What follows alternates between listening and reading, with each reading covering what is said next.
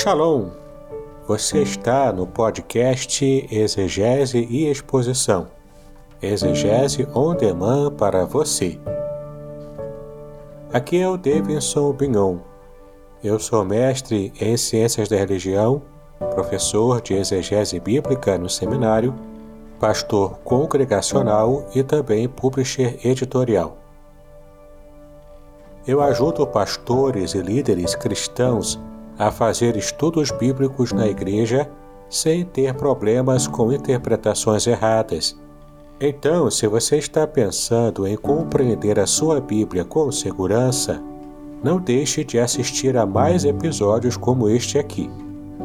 Muito bem, então assine o canal, acione o sininho, curta, comente e também compartilhe.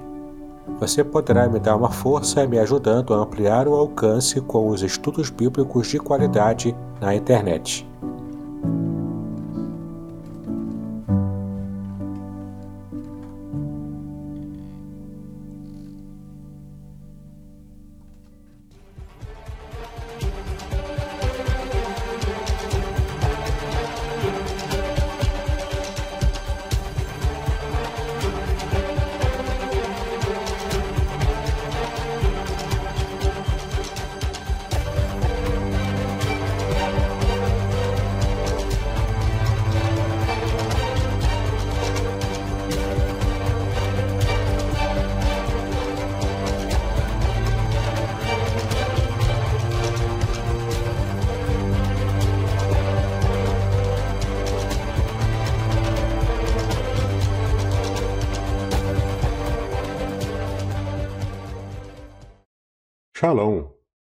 Você está em mais um episódio do podcast Exegese e Exposição. Exegese on demand para você. Eu sou o pastor Davidson Bignon e estamos aqui com mais um conteúdo especial nesse estudo bíblico sobre a batalha de Gog e Magog. Nós vamos fazer nesse vídeo uma exegese de Ezequiel capítulo 38.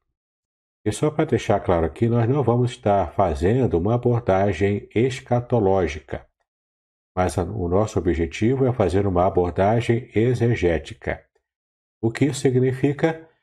Significa que não vou estar trazendo teorias sobre como interpretar essa guerra, quem seriam os países atualmente que estariam envolvidos nessa guerra. O nosso objetivo aqui é tratar de modo histórico e exegético do que já aconteceu. Portanto, prepare-se.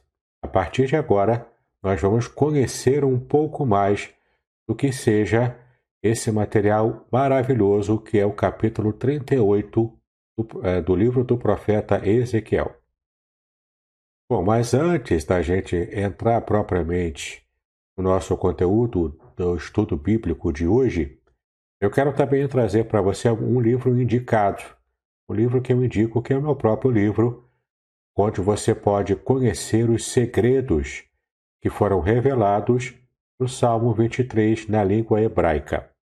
Lembre-se de que traduções apenas informam, mas o original, na verdade, revela. E você pode conhecer um pouco mais desse livro baixando, inclusive, uma degustação gratuita. Basta acessar o site contextualizar.com.br e então você pode baixar e ler uma degustação desse livro, Revelações Originais do Salmo 23, onde eu, eu trato palavra por palavra de cada versículo do Salmo 23 na sua língua original.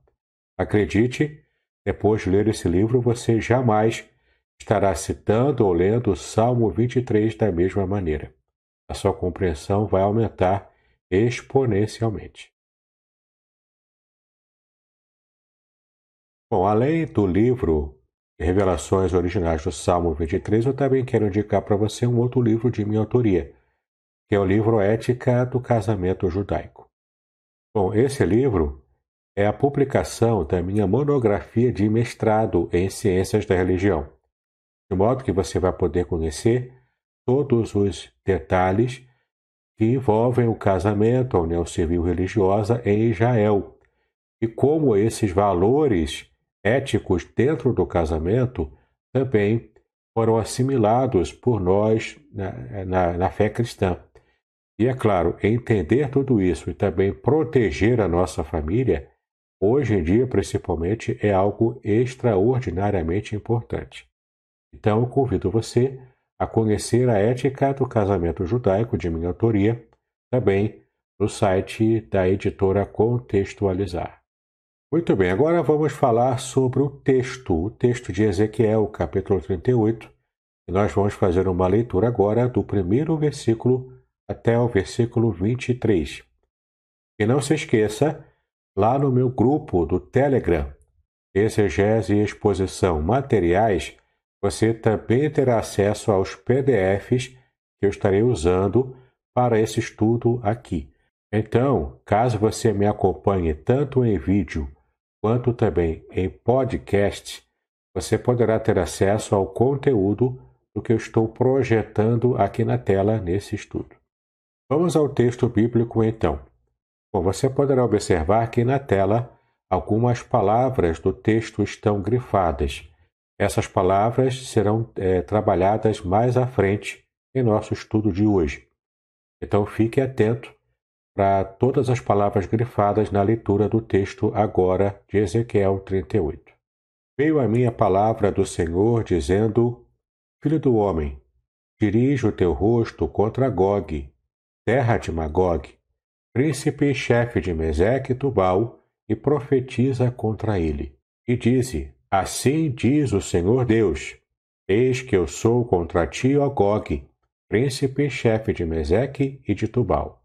E te farei voltar, e porei anzóis nos teus queixos, e te levarei a ti com todo o teu exército, cavalos e cavaleiros, todos vestidos com primor, grande multidão, com escudo e rodela, manejando todos a espada. Persas, etíopes e os de Pute com eles, todos com escudo e capacete. Gomer e todas as suas tropas, a casa de Togarma, do extremo norte, e todas as suas tropas, muitos povos contigo. Prepara-te e dispõe-te, tu e todas as multidões do teu povo que se reuniram a ti, e serve-lhes tu de guarda. Depois de muitos dias serás visitado. No fim dos anos virás à terra que se recuperou da espada e que foi congregada dentre muitos povos, junto aos montes de Israel que sempre se faziam desertos. Mas aquela terra foi tirada dentre as nações, e todas elas habitarão seguramente. Então subirás, virás como uma tempestade, partiás como uma nuvem para cobrir a terra, tu e todas as tuas tropas, e muitos povos contigo. Assim diz o Senhor Deus: E acontecerá naquele dia que subirão palavras no teu coração, e maquinarás um mau desígnio. E dirás: Subirei contra a terra das aldeias não muradas, Verei contra os que estão em repouso, que habitam seguros, e todos eles habitam sem muro, e não têm ferrolhos nem portas, a fim de tomar o despojo e para arrebatar a presa, e tornar a tua mão contra as terras desertas que agora se acham habitadas, e contra o povo que se congregou dentre as nações, o qual adquiriu gado e bens, e habita no meio da terra. Seba e Dedã, e os mercadores de Tarsis, e todos os seus leõezinhos te dirão: Vens tu para tomar o despojo? Ajuntaste a tua multidão para arrebatar a tua presa? Para levar a prata e o ouro, para tomar o gado e os bens, para saquear o grande despojo? Portanto, profetiza, ó filho do homem, e dize a Gog: Assim diz o Senhor Deus Porventura não o saberás naquele dia, quando o meu povo Israel habitar em segurança? Virás, pois, do teu lugar, do extremo norte, tu e muitos povos contigo, montados todos a cavalo, grande ajuntamento e exército poderoso. E subirás contra o meu povo Israel como uma nuvem para cobrir a terra. Nos últimos dias sucederá que hei de trazer-te contra a minha terra, para que os gentios me conheçam a mim, quando eu me houver santificado em ti, ó Gog, diante dos seus olhos. Assim diz o Senhor Deus: Não és tu aquele de quem eu disse nos dias antigos, por intermédio dos meus, dos meus servos, os profetas de Israel? Os que os quais naqueles dias profetizaram largos anos que te traria contra eles? Sucederá, porém, naquele dia, no dia em que vier Gog contra a terra de Israel, diz o Senhor Deus, que a minha indignação subirá à minha face. Porque disse no meu zelo, no fogo do meu furor, que certamente naquele dia haverá grande temor sobre a terra de Israel. De tal modo que tremerão diante da minha face os peixes do mar e as aves do céu, e os animais do campo, e todos os répteis que se arrastam sobre a terra, e todos os homens que estão sobre a face da terra, e os montes serão deitados abaixo, e os precipícios se desfarão, e todos os muros desabarão por terra. Porque chamarei contra ele a espada sobre todos os meus montes, diz o Senhor Deus. A espada de cada um se voltará contra o seu irmão e contenderei com ele por meio da peste e do sangue, e uma chuva inundante.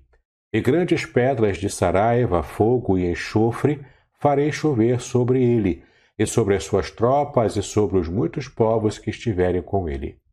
Assim eu me engrandecerei e me santificarei, e me darei a conhecer aos olhos de muitas nações, e saberão que eu sou o Senhor. Muito bem, esse, portanto, é o texto bíblico de Ezequiel, capítulo 38, e, na verdade, para que possamos entendê-lo bem, precisamos compreendê-lo dentro de um contexto que compreende os capítulos 36, 37, o próprio capítulo 38 e também fechando com o capítulo 39. Mas veremos mais à frente esse contexto literário e também histórico sobre Ezequiel 38.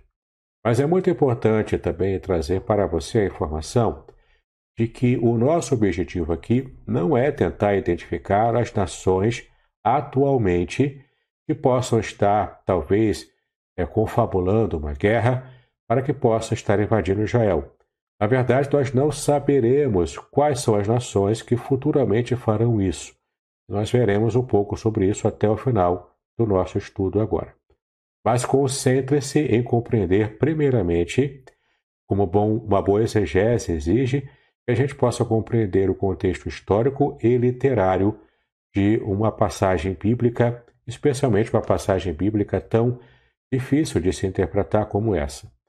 Isso porque não faz parte de uma boa exegese bíblica estarmos tentando adivinhar e encaixando algumas peças com o que vemos hoje em dia nos noticiários para tentar encaixar de forma superficial algumas passagens atuais com de fato o que a profecia bíblica diz. O mais importante é que possamos entender o que a profecia bíblica disse para as pessoas que receberam essa mensagem primeiramente em sua época original. Nesse intuito, faremos então essa análise exegética vendo inclusive algumas palavras na, no seu original em hebraico.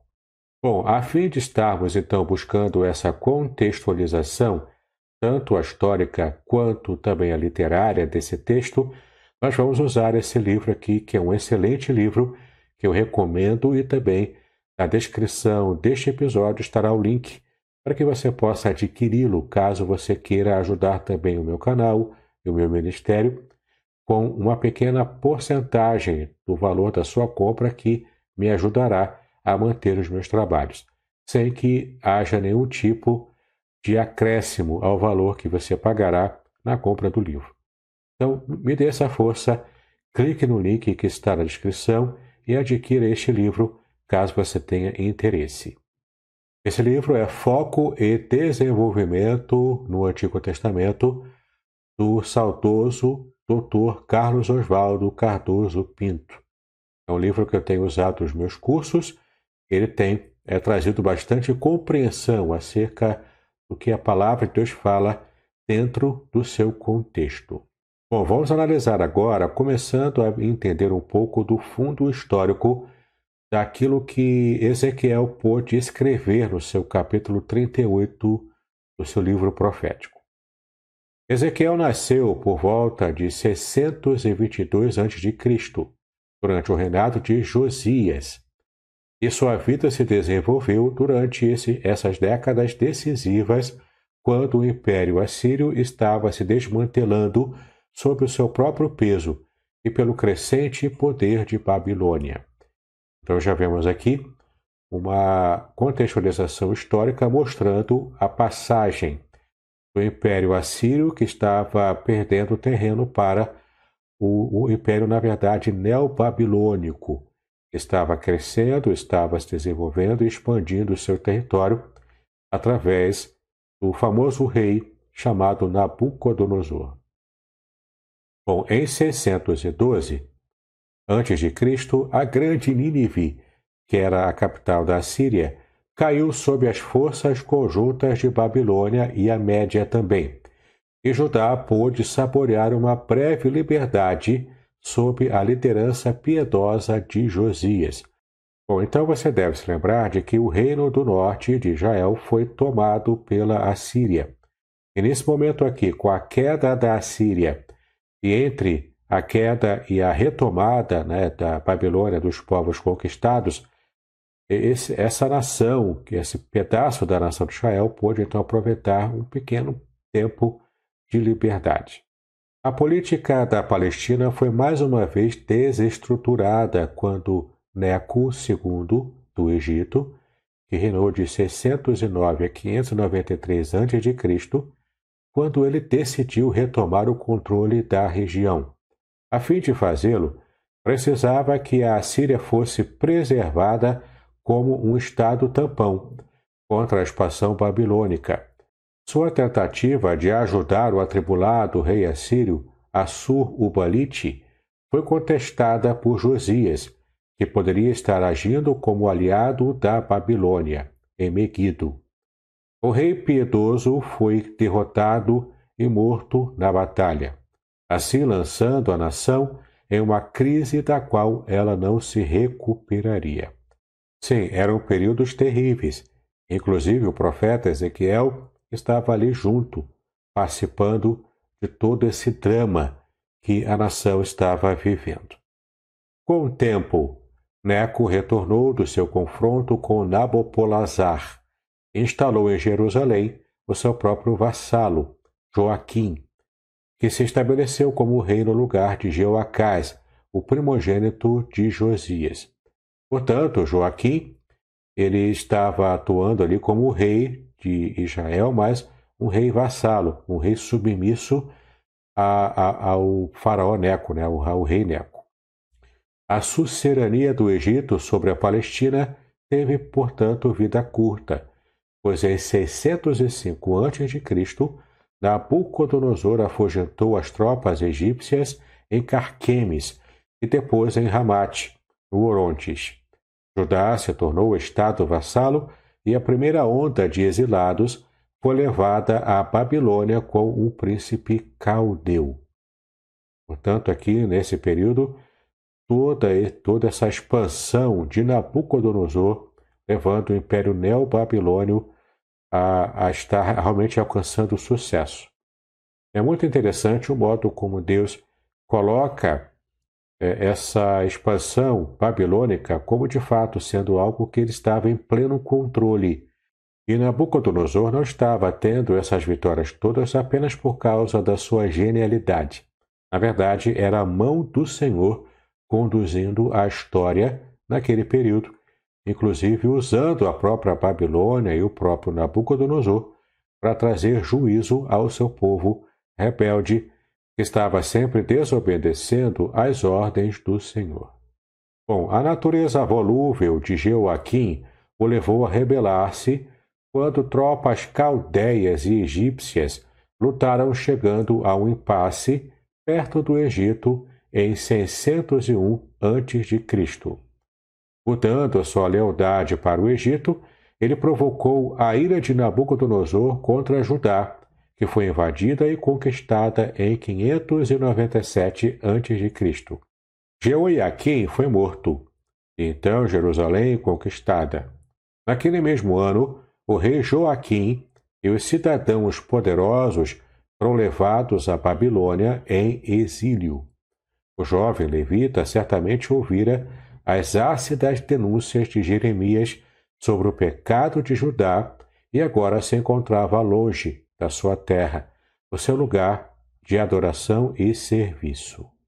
Bom, a comunidade judia na Babilônia desfrutou liberdade relativa e nutria uma convicção profunda de que o seu exílio seria breve e que logo eles estariam novamente em Jerusalém. Ezequiel foi o instrumento de Deus no exílio para demonstrar quão profundo era o pecado de Israel e quão doloroso o tratamento divino precisaria ser.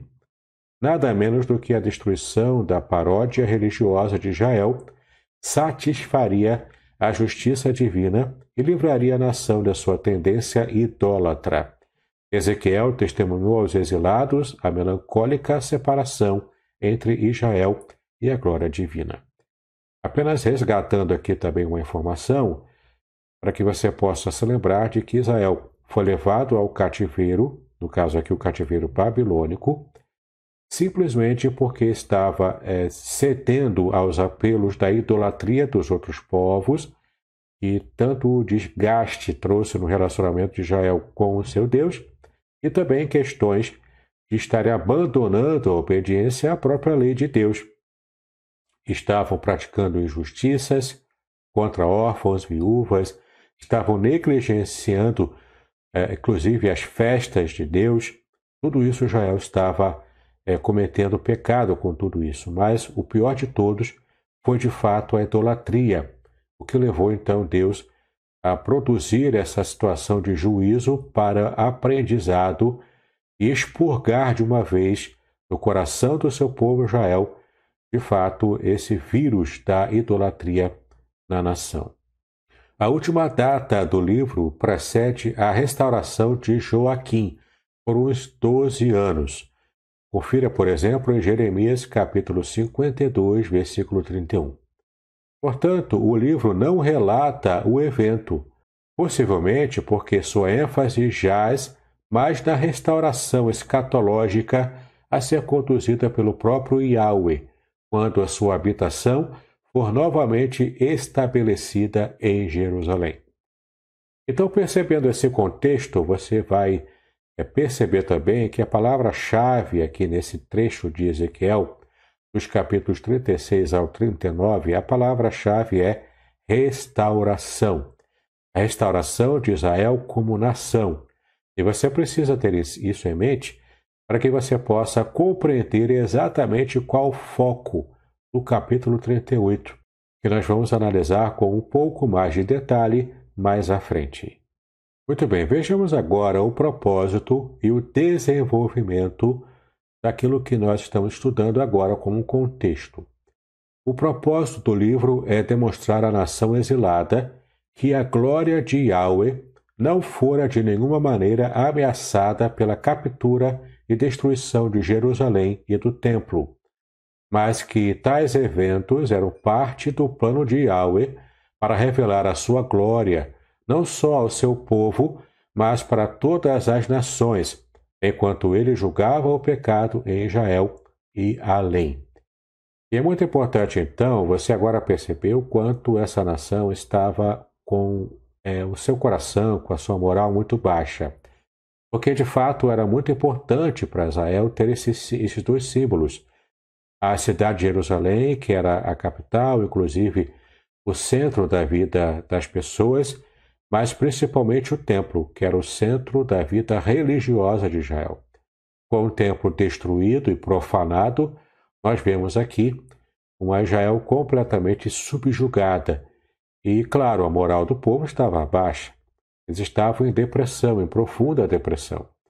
E precisavam da restauração da cidade e do templo, para que pudessem então é, se entenderem novamente, se enxergarem como uma nação, a própria nação de Deus, o povo escolhido, o povo que Deus preparou e escolheu ao longo da história para, através desse povo, abençoar o mundo. Naquele momento, Israel estava pagando um preço muito alto pelos seus pecados, especialmente pela sua idolatria. Bom, para esse fim, o profeta faz repetida menção à glória de Deus. Doze vezes essas menções aparecem no livro. E do compromisso de Deus também de fazer o seu nome, isto é, ele próprio, seu caráter, o seu plano o seu poder. Ou seja, a sua reputação. Não é? O nome de Deus é a reputação dele. Então, o, o propósito de Deus, o compromisso dele era fazer o seu nome notório. Porque, e você pode perceber que isso, isso ocorre mais de 60 vezes em Ezequiel. Tudo isso para que Deus mostrasse a todas as nações da terra o quanto ele era um Deus amoroso que estava cuidando do seu povo e tinha um plano especial de restauração para toda a nação. Ezequiel então realiza o seu propósito, a princípio, ao demonstrar como a glória de Deus será revelada na humilhação, na destruição e no cativeiro de Jerusalém, em razão de sua rebelião idólatra contra o soberano Senhor. Você pode observar isso desde o capítulo 1 até o capítulo 24 do livro de Ezequiel. Essa preocupação em mostrar a glória de Deus, mesmo através desse momento em que ele estava trazendo juízo, estaria, portanto, expurgando toda essa idolatria que estava entranhada na vida espiritual e religiosa do seu povo, o povo de Israel. Então, a primeira divisão aqui descreve a preparação de Ezequiel para ser o mensageiro de Yahweh a uma nação rebelde e a sua visão da glória de Yahweh incluía querubins, que são um tipo de guarda de honra para a presença santa de Yahweh. E também apresentamos aqui as rodas, que falam de maneira material da onipresença de Yahweh, o firmamento e também o próprio trono de Yahweh, que retratam o resplendor e a glória do Senhor. Essa presença assombrosa será sentida ao longo do livro, por sua manifestação, sua partida, sua ausência e também o seu retorno. Perceba que nesse foco do livro tudo está apontando para Yahweh, a glória para Ele. Ele que está é, controlando a história e agindo então para consertar o seu povo pecador e também para colocá-lo novamente na terra completamente restaurado, sem esse problema todo criado pelo pecado da idolatria. Bom, depois da visão, Ezequiel então é comissionado para proclamar destemidamente a mensagem do juízo de Yahweh a uma nação rebelde. A comissão vem quando Deus manda que o profeta coma um rolo de livro, uma figura frequente da revelação de Deus e também do seu plano. Ao levita profeta, que aqui é Ezequiel, né? Ele também era, era levita, então, ao levita profeta são prometidas proteção e força de Yahweh. Ele deverá ser atalaia com uma mensagem de juízo. O versículo é, 3, do capítulo 3, versículo 26, indica que Ezequiel foi emudecido, exceto pelos tempos em que ele atuava em sua capacidade oficial como mensageiro de Yahweh à casa rebelde. A casa rebelde aqui, notoriamente, é Israel. A segunda visão, que vai do capítulo 4 ao capítulo 24, contém mensagens de reprovação e juízo. Essas contêm algumas ações simbólicas indicando a punição de Israel. Temos aqui o cerco, profanação, fome e também dispersão.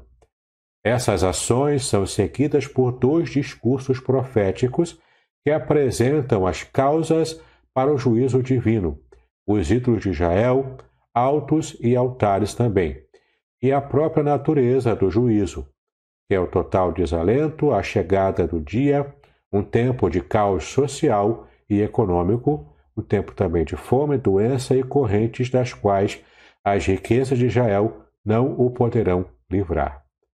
Veja que cenário de desolação, que tristeza para a nação. É importante você entender também esse sentimento, esse coração da mensagem de Ezequiel.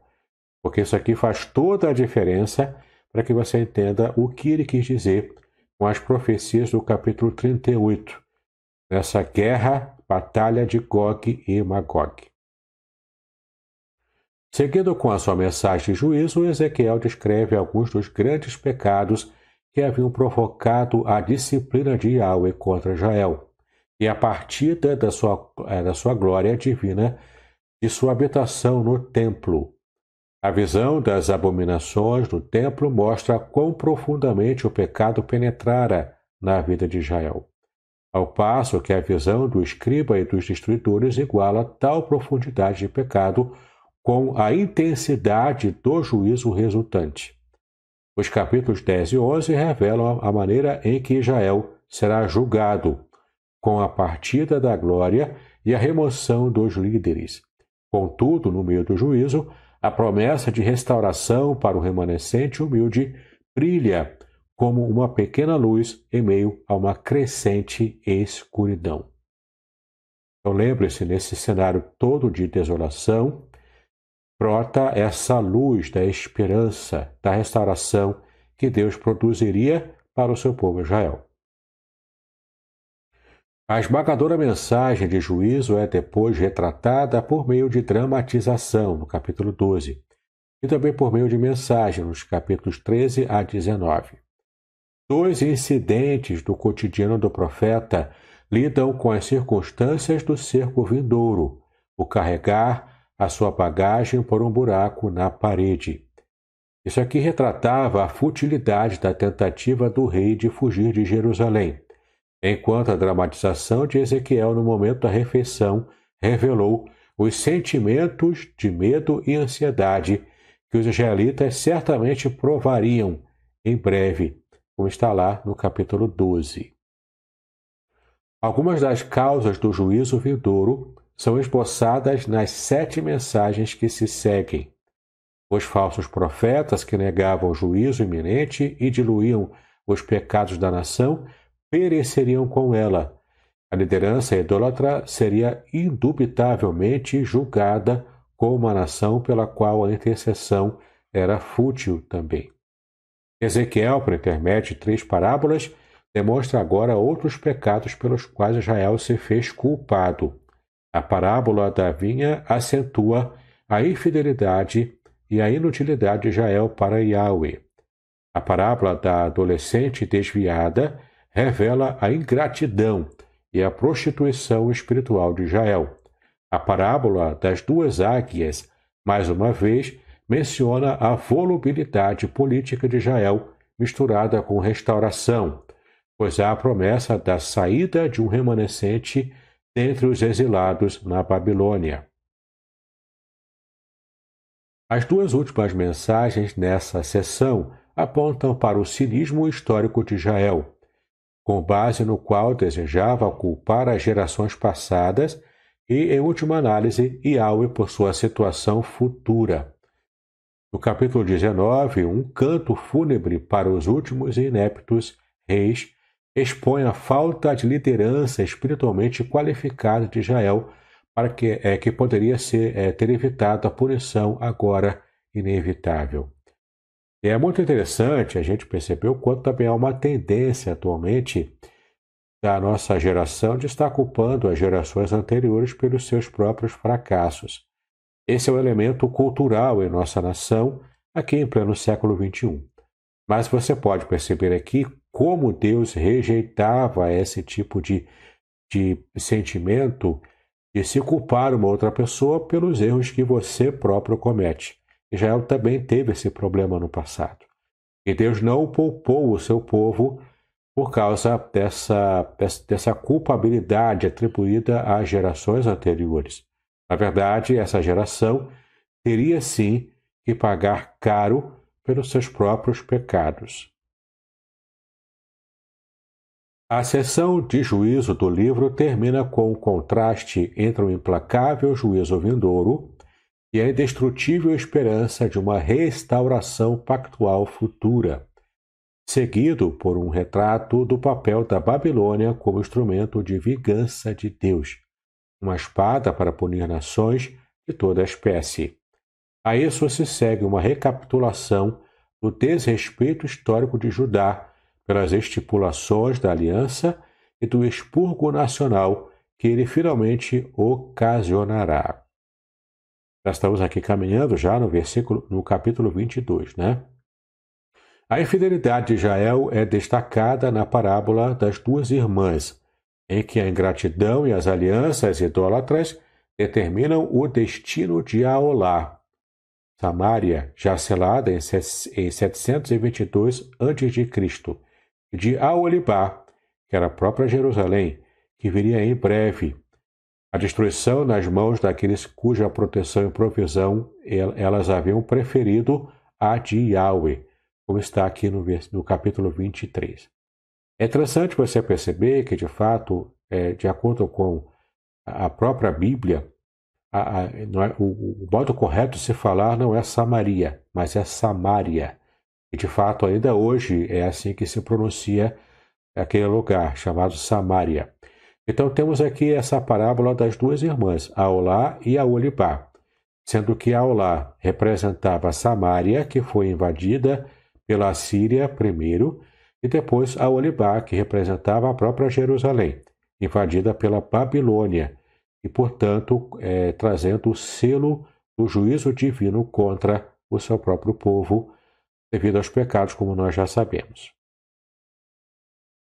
Bom, enquanto o profeta ilustra o cerco e a destruição da cidade por meio da comparação com a panela no capítulo 24, ele recebe a notícia de que a sua esposa morrerá mas que ele não poderá fazer luto por ela.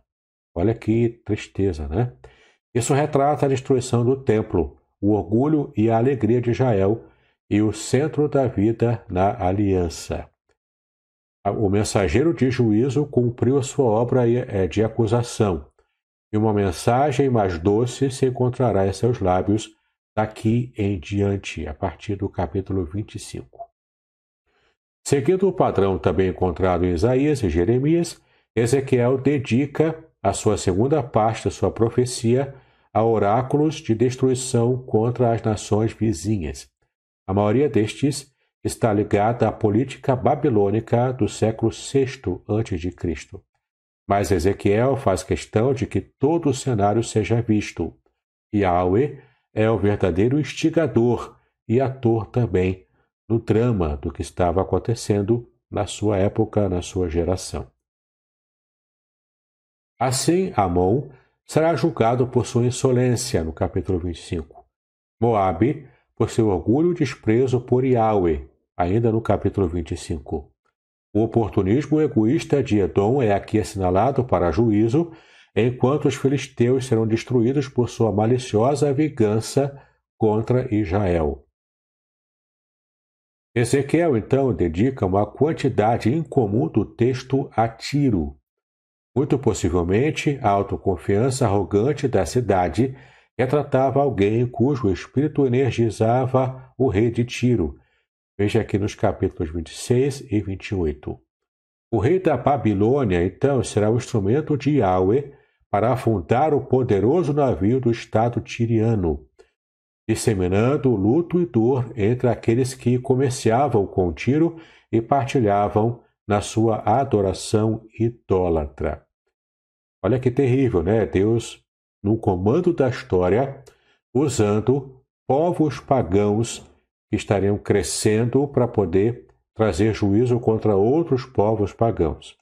Ele também agiu dessa mesma forma com o seu próprio povo Israel, usando um povo pagão para trazer também esse juízo e consertar a nação que estava quebrada espiritualmente. Sidom, no capítulo 28, também será submersa pela maré caldeia, e o Egito, apesar de sua história, não será capaz de evitar pesados ataques projetados contra ele por Nabucodonosor. O Egito, fonte indigna da confiança para Israel, finalmente é julgado por meio de, de acusação divina na proclamação do juízo, na, da demonstração de quão inúteis é, se provariam as suas tentativas de fuga, como tinham sido para a Síria, e de um canto fúnebre para o próprio Egito também. A terceira e última parte da profecia, do capítulo 33 ao 48, diz respeito à restauração final de Israel. é, que vai também do capítulo 33 ao 39. E também ao glorioso estabelecimento do reino de Yahweh entre os homens, centrado em uma nova Jerusalém, na qual ele habita. Veja aqui os capítulos 40 a 48. Olha que interessante como essa parte final aqui para de falar, o profeta para de falar sobre juízos contra Israel e contra as outras nações também, e agora fala sobre profecias que tratam da restauração de Israel como nação, restauração ao seu, à própria nação, à própria terra, restaurando, portanto, a cidade e também o templo, o templo de Jerusalém. Quanto, o quanto de alegria que essa restauração traria para toda a nação. Ezequiel, mais uma vez, é comissionado como atalaia, compartilhando as boas novas da restauração, mas novamente indicando a necessidade de uma reação individual ao alerta divino contra o pecado. No capítulo 33 ele fala isso. A mensagem de esperança, ilustrada pela cura da mudez de Ezequiel, coincide com a confirmação de sua mensagem de destruição. A fonte de esperança para Israel não seriam mais os pastores indignos de confiança que a nação tivera durante as últimas gerações, mas, na verdade, o seu genuíno pastor, aqui com referência a Deus, né? Que realmente guiará e alimentará o seu povo. Edom, sempre o arquétipo dos inimigos de Israel, será é, de uma vez por todas destruído. E os montes de Israel, outrora amaldiçoados, agora partilharão a bênção de uma nação renovada. Não mais usados como centros de idolatria, mas fornecendo eloquente testemunho da fidelidade de Yahweh à aliança e o seu zelo pelo próprio nome. Israel, então, passará por uma renovação espiritual de acordo com a restauração física da sua terra. Veja que aqui no capítulo 36, então, de fato já começa essa mensagem de restauração da situação que o povo estava vivendo, de um modo muito vibrante. Isso vai aumentando, vai caminhando até os, os capítulos 38 e 39. O capítulo 37 descreve a renovação espiritual e a reunificação política que compõe a restauração escatológica de Israel, um evento sobrenatural que acontecerá no contexto de uma conflagração mundial na qual os adversários escatológicos de Israel serão completamente afugentados pela intervenção direta de Yahweh. Veja os capítulos 38 e 39. O evento que será seguido pelo derramar do Espírito de Deus sobre toda a nação arrependida. Então, veja que interessante, esses capítulos 37, 38 e 39, o 37 é o famigerado capítulo do Vale de Ossos Secos. Inclusive, no meu canal do YouTube, você vai perceber que há uma pregação que eu fiz recente sobre o capítulo 37 de Ezequiel. Eu falo ali algumas verdades interessantes sobre esse capítulo, quando trazem essa visão que Deus deu ao seu profeta o modo como ele estaria é, tratando Israel, é, com cada parte sendo restaurada e trazendo novamente à vida um exército que antes estava morto. Essa aqui é a ideia da restauração de Israel como nação. É uma imagem muito forte que você pode é, ter em sua mente sobre como Deus estava tratando o seu povo e, e profeticamente também é, traria o seu povo novamente à terra de Canaã a restauração completa que Deus já promoveu ao longo da história. Essa renovação espiritual será então expressa em uma religião renovada, em que não se permitirá nenhuma impureza, como um novo e glorioso templo ao qual a glória de Yahweh retornará para nunca mais partir. Veja como está no capítulo 43 e também onde sacerdotes justos ministrarão segundo a instrução de Yahweh, do capítulo 43 a 46. A abundância de detalhes, tanto no templo quanto em seu culto, se iguala às mesmas características de revelação divina, quando Jael recebeu o tabernáculo, que era a visível manifestação da presença de Yahweh com seu povo durante a antiga aliança.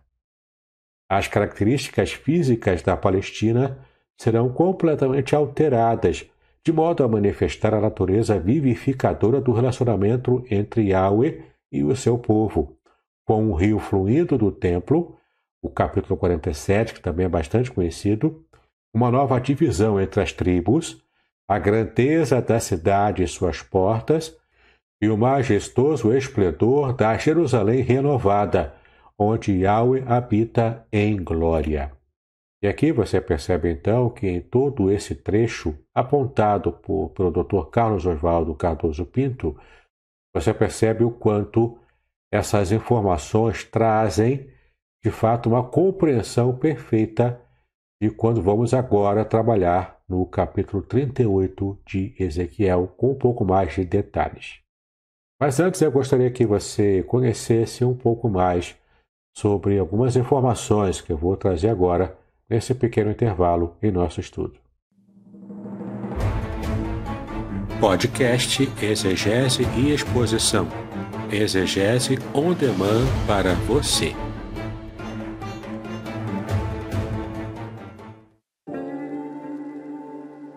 Shalom! Aqui é o Davidson Pignon. Eu ajudo pastores e líderes cristãos a fazer estudos bíblicos na igreja sem ter problemas com interpretações bíblicas erradas. Então, se você está pensando em compreender a sua Bíblia com segurança, não deixe de assistir a mais conteúdos como este aqui neste canal. Muito bem, estamos agora nessa parte do nosso estudo de hoje sobre o entendimento da perícope. Apenas lembrando a você de que uma perícope é um trecho de sentido completo, com início, meio e fim. É, portanto, uma porção completa de uma passagem bíblica um pouco maior que nos ajuda a poder compreender essa mensagem né, que o Senhor estava dando nesse período, nessa perícope. A manifestação universal da glória de Yahweh virá quando Jael for restaurado com privilégios renovados como habitação do seu soberano Senhor. Isso vai do capítulo 33 ao 48. Então temos algumas subdivisões aqui que nos ajudam a entender essa perícope um pouco maior, né? A geração de Ezequiel é confrontada com a necessidade de assumir a responsabilidade por suas escolhas espirituais, em vez de culpar Yahweh por, é, pelos seus sofrimentos. A restauração de Israel significará uma liderança renovada sob a proteção do próprio Yahweh. A, a restauração de Israel significará a eliminação de inimigos históricos, assim como Edom. A restauração de Israel significará também o estabelecimento de uma nova aliança que o próprio Deus faria com o seu povo. Nova aliança essa que nós já conhecemos bem é o nosso Novo Testamento, essa, essa aliança renovada que Deus está fazendo com o seu povo, primeiramente, alcançando também outros povos, inclusive nós aqui no Brasil. A restauração de Israel significará também a renovação espiritual de reunificação política do povo de Deus. E veja como isso aqui é importante nas profecias. Inclusive, a própria restauração completa e a perfeita subjugação dos inimigos de Israel pelo próprio Deus, isso é a marca desse, desse profundo é, momento escatológico é, que nós ainda aguardamos ver, né? porque Israel ainda tem os seus inimigos, estão sempre combatendo essa nação, o povo de Deus. Mas em breve veremos Deus estar completamente dizimando e tirando da história, da memória também, esses povos pode, que possam hoje, ainda hoje, se levantar contra Israel. Bom, a restauração de Israel significará a derrota final daqueles que buscam a posse da terra prometida.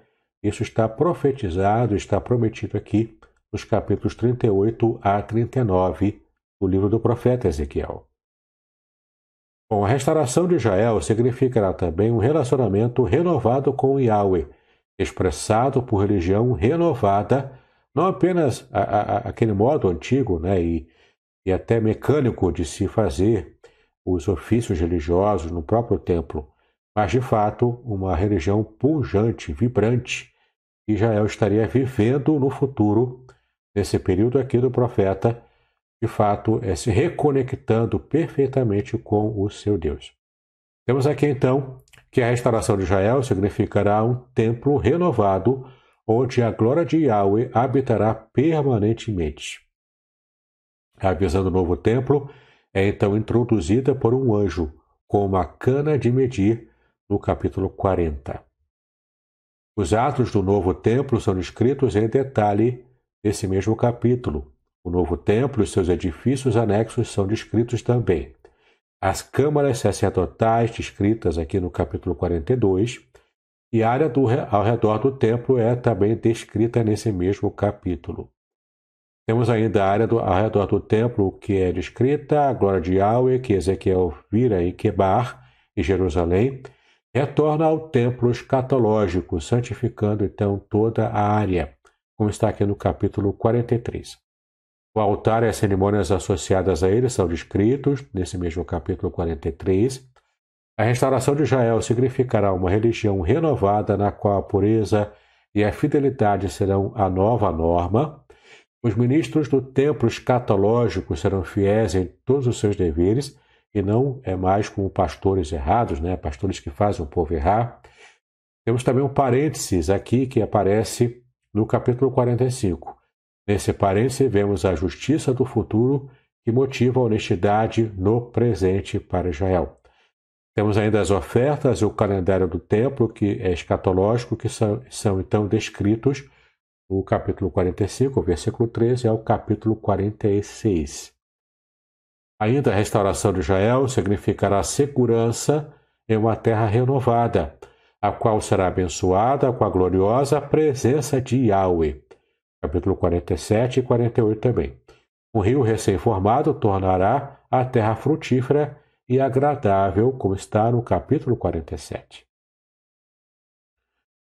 E já terminando aqui, fronteiras seguras e novas localizações tribais darão a terra para os, israelitas restaurados. Capítulos 47, versículo 13 a 48 e 29.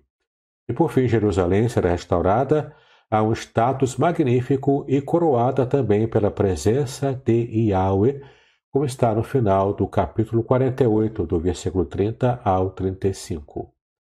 Mais uma vez, a referência aqui, que todo esse conteúdo final também tiramos do livro Foco e Desenvolvimento do Antigo Testamento, do Dr. Carlos Oswaldo Cardoso Pinto. Muito bem, agora trataremos do contexto cultural de toda essa passagem que estamos estudando, no capítulo 38 do livro de Ezequiel. E a base para toda essa informação que trarei a partir de agora está no livro Comentário Histórico Cultural da Bíblia, no primeiro tomo, que é o tomo do Antigo Testamento, publicado por Edições Vida Nova. É um livro que eu também recomendo muito. Ele traz muitas informações preciosas para o seu estudo exegético, para o seu estudo bíblico. E também você poderá adquiri-lo com o link que está disponível aqui na descrição deste vídeo. Basta que você esteja clicando, você não vai pagar nada mais caro do que o preço normal dele mas você me ajudará a continuar a manter o trabalho, fazendo estudos, dando aulas e vídeos e podcasts também aqui no meu canal do YouTube. Então me ajude, me dê essa força e adquira o livro Comentário Histórico-Cultural da Bíblia Antigo Testamento. Então, nesse trecho, vemos aqui é, o que nos interessa no capítulo 38 e agora vamos para a análise de algumas palavras-chave, aquelas que eu destaquei no, na leitura do texto, agora elas aparecerão aqui e será uma análise um pouco mais aprofundada. Gog e Magog, portanto, é o nome, é o título desse trecho do capítulo 38. Então, a primeira palavra destacada é a palavra Gog. Como você pode ver aqui em hebraico, está escrito Gog, né, como está em hebraico. A identificação de Gog tem confundido comentaristas durante séculos. A explicação mais provável é que o nome seja um derivado de Giges, um rei lídio mencionado em fontes assírias e gregas. Bom, nas fontes assírias, ele é chamado de Gugu e governa sobre Mate Gugu, que em acadiano significa a terra de Gugu. O seu reinado, porém, ocorreu 50 anos ou mais antes da época de Ezequiel, e por isso alguns estudiosos argumentam que o nome se tornou um título dinástico, usado por seus descendentes reais. No caso aqui, o nome Gugu, né? E pode ser, talvez, uma referência, uma, uma espécie de fonte, né, da onde saiu a, a palavra hebraica Gog. É uma possibilidade, tá bom? É interessante como na década de 1990 surgiram muitas teorias é, sobre Gog, Magog e, e atribuindo sempre à Rússia. E é uma curiosidade também que a própria Rússia hoje está pro, protagonizando essa terrível invasão contra a Ucrânia. Mas isso tem despertado no coração de muitos servos fiéis do Senhor, mas que é, não leram ainda com muito cuidado essa profecia de Gog e Magog e acabam associando a Rússia, como se fez durante tanto tempo. Na época se chamava de União Soviética, né? Essa União Soviética, como era conhecida na década de 1990.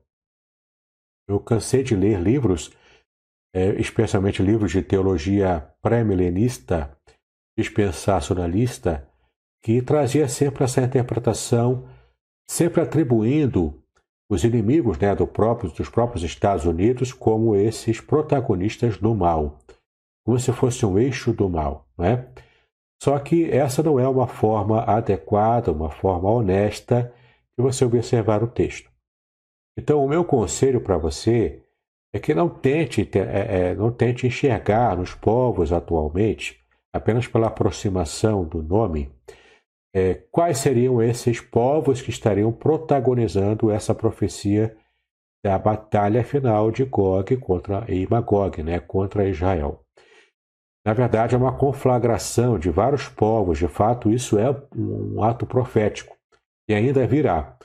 Mas qualquer tipo de pensamento que a gente possa fazer será mera especulação. Nós não temos, na verdade, uma certeza muito, muito forte acerca de quais seriam essas nações.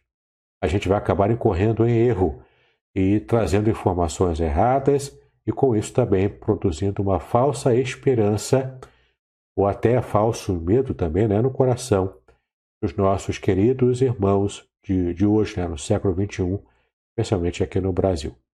Então, provavelmente, é, essa terra de Gog fosse uma, fosse uma referência a essa nação antiga, especialmente esse rei, né, chamado Ugu, tá bom? É uma possibilidade, tá bom? Mas é importante a gente então entender que se for mesmo essa possibilidade real, essa profecia já se cumpriu na sua primeira parte, mas ainda aguardamos no futuro, que ainda não é, que ainda é incerto para nós, aguardamos a completa restauração de Israel e de fato a volta do Senhor. O rei de Lídia, na época de Ezequiel, era outro, era Aliates. Não há evidências, portanto, de que a Lídia jamais tenha ameaçado Judá, mas os lídios estavam envolvidos em uma severa guerra contra Siachares e os medos em 585 a.C. Bom, Gog soa parecido com os nomes Agag e Og também, que aparecem na Bíblia, dois famosos inimigos de Israel. Então, essa também é uma possibilidade. Veja que estamos lidando aqui com possibilidades, não com afirmações que, que possam é, comprometer a nossa própria avaliação honesta do que o texto de fato fala. O mais importante, então, é você entender que nós não sabemos exatamente quem eram esses povos e provavelmente também não sabemos os descendentes desses povos antigos. É mistério para nós ainda. Mas é importante sabermos que existem essas teorias que são plausíveis e que têm, portanto, fundamentação histórica. Bom, no capítulo 38, versículo 2, nós também vemos aqui a palavra Magog, que em hebraico, como você pode ver no destaque aí, se pronuncia literalmente Magog mesmo, né? Com o G mudo no final. Provavelmente Magog é a forma hebraica do acadiano Matgugu, a terra de Gog, que Joséfo identificou como Lídia, no oeste da Anatólia. Lembrando aqui que Flávio Joséfo era um historiador judeu na época do primeiro século e ele é uma fonte extra-bíblica importante e também nos traz informações relevantes acerca da própria história de Israel. E é importante, é legal a gente perceber como Joséfo via esses textos bíblicos de um modo geral. Ainda no versículo 2, nós temos aqui as, esses outros povos aqui, Mesec e Tubal, que, como aparece aqui na, na parte hebraica, Mesec e Tuval, né? como está aqui, é assim que se pronuncia na língua hebraica. No final do século VIII a.C., esses dois reinados anatólios foram assolados por guerras internas, conquistados por Sargão II, rei da Síria, e também invadidos pelos Cimérios, no sul da Rússia, do que hoje é Rússia, né? Infelizmente, pouco de sua história referente ao século VII início do século VI a.C. foi preservada. Acredita-se que tenham sido incorporados ao domínio lídio após o término das guerras cimérias. Na, primeira, na primavera de 585 a.C., os lídios estavam em guerra com os medos. Portanto, é um, é um cenário de guerras invasões, e por, por isso que trazia tanto medo né, ao coração do povo de Israel também. São mencionados novamente no período persa como identidades étnicas distintas. Eram conhecidos pelos assírios como Moscou, que era o centro da Anatólia, e Taval, leste de, da Anatólia. E por Heródoto também com os Moshi e os Tibarenoi, estados submissos ao Império Persa. No final do século VIII a.C., o rei de Moscou era Mita, conhecido pelos gregos como Midas, o rei que transformava em ouro tudo o que tocava. O seu túmulo foi identificado em Gordion e escavado também. É interessante como que os próprios gregos também tinham uma, uma visão né, de como seriam esses povos aqui antigos mencionados no capítulo 38 de Ezequiel. E como nós já estamos vendo, embora tenha alguma identificação histórica, mas essa projeção para o futuro é temerária. Uma projeção temerária porque de fato faz com que a gente acabe especulando mais do que propriamente percebendo o, caminhar da história nessa, nesse cumprimento das profecias. Bom, aqui no versículo 4 do capítulo 38, nós vemos essa expressão anzóis em seu queixo, que nós podemos ver aqui em hebraico a expressão em destaque. Venahati tahim bilha ieha. Então é interessante a gente perceber aqui essa expressão que fala de fato sobre anzóis, literalmente anzóis, que são presos ao queixo. Mas vejamos aqui o comentário. Os assírios costumavam colocar ganchos ou anzóis no queixo dos inimigos derrotados, tanto com o objetivo de humilhá-los, quanto de transportá-los para outras terras também, é, é, anzóis machucando, né, maltratando o queixo dos inimigos conquistados. Olha como eles eram terríveis. De fato, os assírios eram horríveis. Eram cruéis né, no trato dos povos conquistados. Essa prática é descrita com frequência em seus anais, ilustrada de forma clara em seus relevos de parede. Esar Adon é ilustrado em uma esteia de Zingirli, na Síria, conduzindo Baal, rei de Tiro, e Tiraca, rei do Egito, por uma corda presa a uma argola introduzida nos lábios desses reis derrotados. Assurbanipal afirma haver furado as bochechas de Uate, rei de Isabel, com um instrumento pontiagudo e colocado uma argola em seu queixo também. Então, um dado muito interessante é percebemos como Deus usa é, esses fatores culturais para poder mostrar de uma forma vívida para o seu povo o que de fato ele estava fazendo. Por exemplo, também eu posso trazer para você essa informação de que quando Deus fez a aliança com Abraão, aliança com Noé, também com outros povos, com outras pessoas e com o povo de Israel, né? O termo literalmente em hebraico é cortar aliança. Por quê? Porque era uma técnica antiga de se cortar o animal ao meio e as pessoas que estavam participando de uma aliança, que era uma espécie de contrato da época, as pessoas passavam por entre as metades desses, desse animal cortado e, a, e o pacto que faziam um com o outro era o seguinte: que aconteça comigo a mesma coisa que aconteceu com esse animal, se eu deixar de cumprir a minha parte do nosso acordo. Então é interessante como essa prática, até pagã antiga, foi usada por Deus para poder criar a aliança feita com as pessoas que estaria chamando e depois também com a sua nação, a nação de Israel. Então é interessante a gente perceber essa característica que a Bíblia traz, o modo como Deus usa os fatores culturais da sua época, da época da Bíblia, né? Para que possa então se comunicar perfeitamente de forma entendível, de forma inteligível com as pessoas com quem ele falava na, na antiguidade. É bem interessante esses dados. Ainda no versículo 4 do capítulo 38, nós vemos aqui as, as expressões escudos grandes e pequenos. Em hebraico, é, é tsiná umagen, né? que de fato magen é escudo em hebraico. Eram, portanto, escudos que protegiam o corpo todo, os grandes, e também escudos de mão, respectivamente. Ou seja, esses escudos pequenos eram escudos para proteger certas áreas em que o soldado, aquele que estava guerreando, poderia é, se proteger. Mas os grandes serviam para proteger de modo mais geral o corpo todo.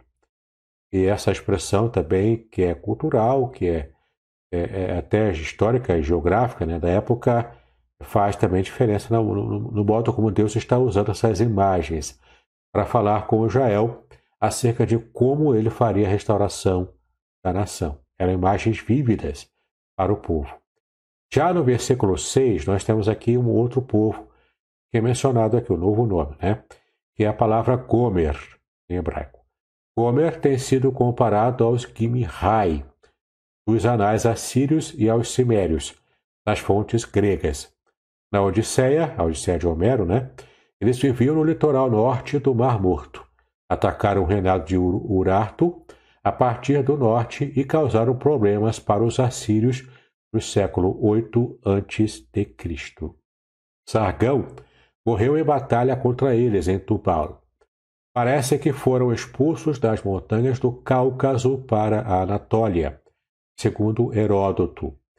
Envolveram-se com o reinado anatólio da Lídia no século VII a.C.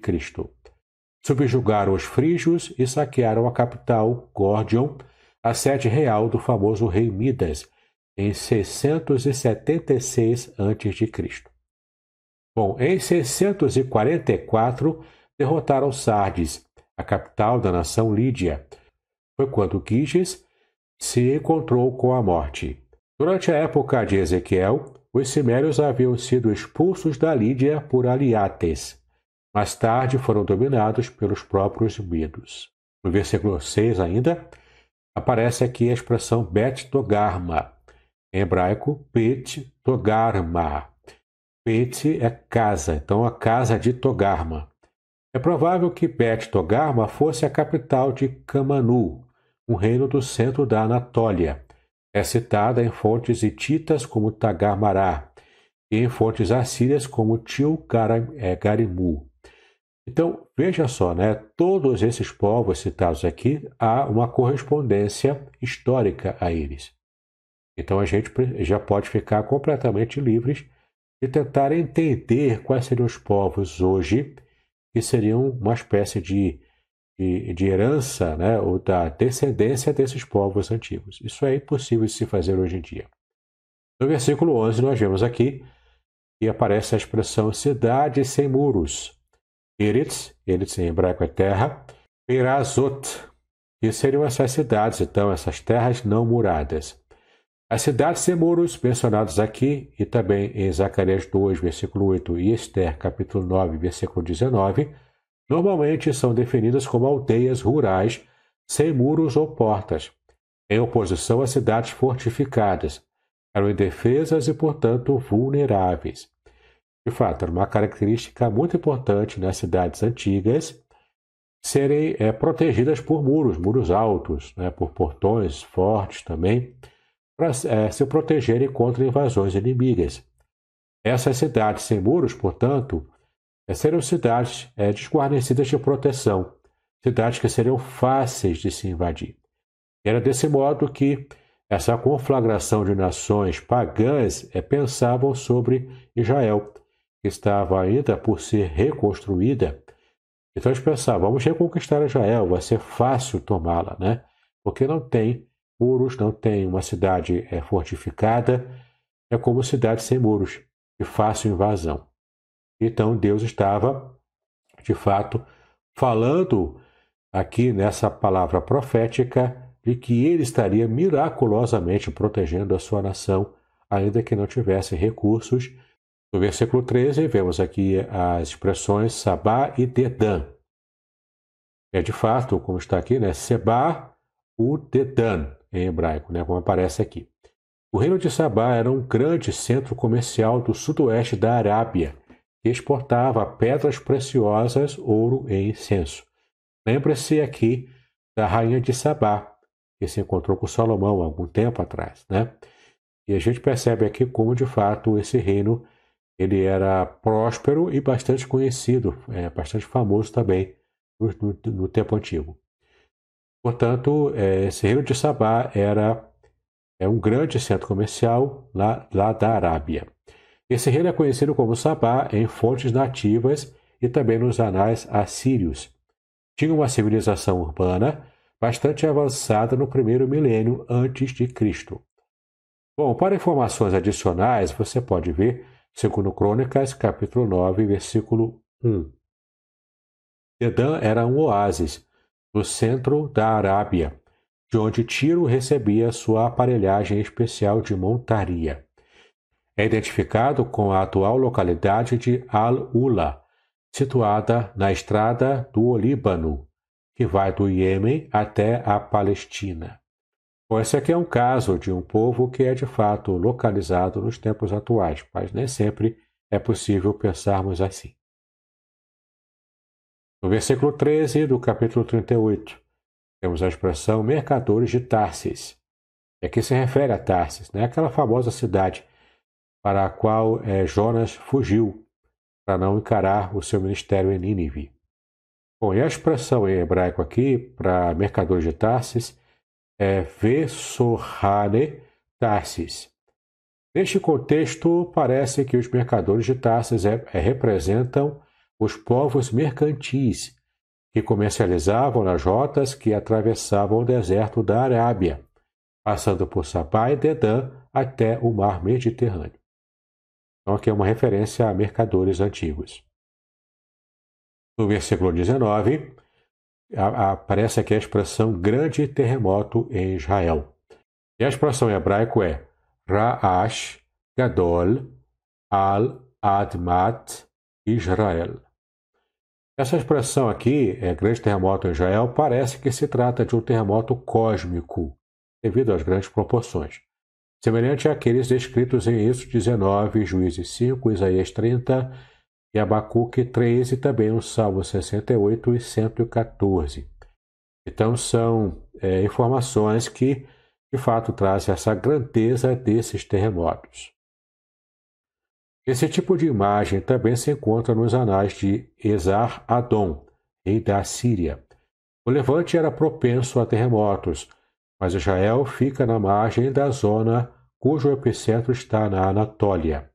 Os terremotos mais conhecidos registrados na história ocorreram em 760 e também em 31 a.C. Na era cristã, a região teve uma, uma média de um terremoto de grandes proporções por século. Veja o quanto é muito comum os terremotos nessa região. No versículo 22, temos ainda a expressão saraiva e enxofre ardente. E a expressão hebraica aqui é Beavner, El Gabish, Esh Begafrit. Olha que interessante, né? Saraiva e enxofre, enxofre ardente. A ocorrência de Saraiva como castigo divino em relatos de conquista não é exclusiva do texto bíblico. Em uma carta ao seu deus, Assur, Sargão, rei da Síria, relata que em sua campanha contra Urartu, em 714 a.C., o deus Haddad mandou uma tempestade contra os inimigos, com pedras do céu, aniquilando-os por completo. Essa batalha incluía uma coalizão que fugiu pelos desfiladeiros e vales, perseguida por Sargão, com o rei inimigo escondendo-se nas fendas da sua montanha. O enxofre ardente é uma substância amarela cristalina que pega fogo em contato com o ar. Muitas vezes é encontrada em regiões vulcânicas. Não tem relação com a saraiva, exceto por se tratar também uma catástrofe que sobreviria àquela área. É, é, esse enxofre ardente também está relacionado a, a, queimar, né, que é símbolo de purificação da linguagem bíblica, mas também é símbolo de, de juízo divino né, contra aquela cidade. Bom, depois de todo esse estudo, que envolve né, a exegese, a parte histórica, a parte geográfica até, vamos tratar aqui de algumas conclusões. Como eu já falei aqui desde o começo, em nosso estudo não temos a pretensão escatológica de estar tentando identificar os povos atualmente com esses povos antigos. Não é esse o nosso objetivo o nosso objetivo é perceber as informações histórico, geográficas e exegéticas para que a gente possa, então, ter uma compreensão muito mais abrangente. Também lançamos mão uma análise literária para que a gente possa perceber qual o objetivo de Ezequiel ao escrever todo o seu livro, especialmente essa, esse trecho dessa perícope que trata da restauração completa de Israel que já foi cumprida em grande parte, mas todo o seu propósito e a sua conclusão final e definitiva ainda acontecerá. Lembre-se que em 1948, depois de Cristo, na nossa era, Israel foi completamente estabelecida lá em Canaã. E ainda que a, é, lide hoje com a invasão de terroristas e, e também o ódio né, de muitas nações contra Israel ainda, o antissemitismo ainda é forte nos dias de hoje, mas nós sabemos que em breve, quando algo parecido com essas profecias da Bíblia estiverem se, se confirmando e uma, uma grande, um grande número de nações se voltarem é, é, contra Israel, e ela só poderá contar com a ação do próprio Deus. Então, de fato, quando isso acontecer, seja lá quais forem as nações que se unirem contra Israel na época, a gente vai perceber. Então veremos a, a conclusão definitiva dessa profecia e Deus de fato fazendo o seu trabalho. Mas vamos seguir aqui com as conclusões, né? Esta sessão consiste em sete oráculos, cada um dos quais é introduzido pela fórmula Assim diz o Senhor Deus. Portanto, essa fórmula aparece demonstrando as sessões dessa parte né, que, que trata da restauração de Israel. É, descreve como Coque, o príncipe-chefe de Meseque e Tubal, invadirá a terra de Judá, vindo do norte, para despojá-la e destruir o povo que mais uma vez está pacificamente restabelecido na sua terra. Apenas é, resgatando aqui uma informação também de que toda a invasão para Israel acontecia pelo norte. O único acesso à terra de Israel, Canaã, é somente pelo norte. Então, algumas pessoas hoje querem trazer essa informação. Ah, para ser Rússia, vai ser é, outros povos ali do norte. Aqui é uma, uma informação geográfica importante. Todas as, todos os acessos a Israel, especialmente as invasões antigas, só davam para fazer pelo norte. Então, aqui não é uma informação de localização dos povos que estariam invadindo Israel, mas é uma informação de como se entra na terra. Apenas pelo norte é que se podia invadir Israel antigamente. O Senhor, porém, vindicará a sua santidade, massacrando os invasores, de modo que seus cadáveres ficarão espalhados nos montes de Israel, como presas para as feras, e seus restos mortais levarão sete meses para serem enterrados no Vale das Forças de Gog. Além disso, suas armas fornecerão ao povo de Israel lenha, que servirá para sete anos estarem completamente usando essas armas quebradas, sem precisar usar armas. Aqui essa é a ideia, né? Que aparece aqui nesse trecho da nossa avaliação final. Bom, muitos estudiosos da Bíblia consideram esta seção de Ezequiel uma das passagens proféticas mais difíceis das Escrituras e não apresentam um consenso quanto às suas interpretações. Alguns identificam essa invasão com a Batalha do Armagedon, descrita em Apocalipse 16 e 19. Mas os contrastes entre esses dois acontecimentos são óbvios demais para a gente levar a sério essa interpretação. Fica, portanto, aqui a informação real de que não é adequado estarmos tentando adivinhar quais seriam esses povos hoje que conflagrariam né, essa, essa aliança contra Israel. O que profeticamente aqui se refere à guerra de Gog e Magog. Não sabemos hoje quem são. Quando de fato isso estiver acontecendo, a gente vai de fato saber, tá bom? Então é importante você saber disso e espalhar essa informação para que você possa realmente é, contribuir para o ensino bíblico de qualidade para as pessoas que você tem contato na sua igreja, amigos pessoais, né? E quando começar a levantar essas teorias da conspiração hoje em dia, sem muita base histórica, né? Você tem agora um modo né, adequado de poder explicar para eles o que de fato poderá acontecer no futuro. De fato acontecerá, né? Essa profecia de Ezequiel vai se cumprir. Israel estará completamente restabelecida na sua terra, sem nenhum tipo de conflito com outras nações ou com outros grupos terroristas, como hoje ainda acontece lá. Outros veem Ezequiel 38 e 39 como uma descrição de uma batalha ideal, que dava aos judeus do exílio a certeza de que Deus tinha poder para proteger o seu povo.